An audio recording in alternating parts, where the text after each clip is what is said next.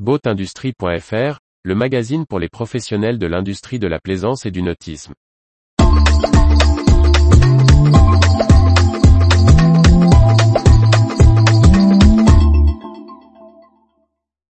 Brunswick, le Boat Club est un outil pour la transition vers le bateau électrique. Par Briag Merlet. Dave Fulkes, directeur général du groupe Brunswick, évoque avec Boat Industry sa vision de l'évolution du leader américain de la plaisance à moyen terme, du service aux équipements en passant par les bateaux et le moteur électrique. À l'occasion du Cannes Yachting Festival 2022, Dave Fulkes, à la tête du groupe Brunswick, qui regroupe entre autres Mercury Marine, Navico, Mastervolt, Boston Whaler, Cirey et d'autres grands noms de la plaisance, a bien voulu répondre à nos questions. Où voyez-vous le groupe Brunswick en 2032 Nous avons déjà défini un plan à 2025 qui dresse les grandes lignes. Pour Mercury Marine, je dirais que nous allons continuer à développer des produits innovants et gagner des parts de marché, avec des nouveaux produits et de nouvelles technologies. Il y a notamment notre gamme électrique et en étant toujours plus performant sur les moteurs conventionnels. Pour Navico Group, NDLR, entité qui chapeaute désormais les marques d'électronique de l'ex-Navico, mais aussi les autres équipementiers de Brunswick, il y aura toujours plus d'avancées dans l'électronique et l'électricité. Les batteries Lyon prennent de plus en plus de place et remplacent les groupes électrogènes. On aura un système hybride, comme cela se développe aussi sur les véhicules de loisirs avec le Zero Idle. Navico Group, c'est aussi le bateau autonome. Notre système d'accostage doit sortir fin 2022.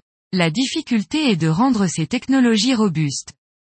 Les bateaux ne représentent que 20% des gains de mercury. Mais il est difficile de faire des bateaux et des propulsions séparément. Les 17 marques du Boat Group sont intéressantes pour travailler proche de Mercury et Navico et introduire des nouveautés. Envisagez-vous une distribution plus directe, après la création de Navico Group? Nous vendons déjà via des canaux propres, via des plateformes digitales, et des gros distributeurs comme Amazon ou Walmart aux États-Unis pour les produits simples. Mais on ne pense pas avoir des distributeurs en propre. La question est de savoir où on apporte de la valeur aux clients et où on gagne de l'argent. Qu'en est-il des services? Le Freedom Boat Club grossit rapidement avec 320 sites aux États-Unis et plus de 30 en Europe. C'est un outil intéressant pour la transition vers l'électrique, car les bateaux sont centralisés sur une base. On peut avoir les outils de recharge et la puissance pour une série de bateaux, ce qui est plus difficile pour des plaisanciers isolément. Comment voyez-vous le développement du bateau électrique en 2030, et les acteurs du marché?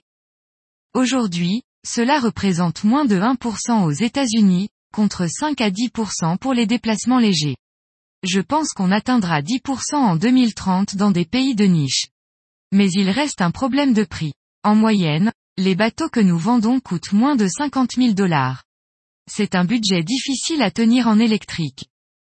Aujourd'hui, il y a beaucoup d'essais de fort voltage, mais les gros acteurs ne gagnent pas d'argent. Ce n'est pas sain, il faut trouver le moyen d'être viable. Quelle évolution voyez-vous pour le boat club? On réfléchit à de nombreuses solutions sans propriété du bateau. Le plaisancier est très protecteur de son bateau, on ne peut donc pas aller très loin. Ce n'est pas une question de prix. Le plaisancier américain moyenne à 51 ans. Le membre de Freedom Boat Club a 3 ans de moins et il est en moyenne plus riche c'est plus une question de disponibilité. Quels sont les efforts dans le développement durable en dehors de l'électrique? Nous visons la neutralité d'ici le milieu des années 2030. Le premier point est que les deux tiers de nos bateaux sont en aluminium et de petite taille, donc faciles à recycler. Pour la fibre de verre, nous travaillons avec Arkema sur un Boston Whaler en hélium, 100% recyclable. Retrouvez toute l'actualité pour les professionnels de l'industrie de la plaisance sur le site boatindustrie.fr et n'oubliez pas de laisser 5 étoiles sur votre plateforme de podcast.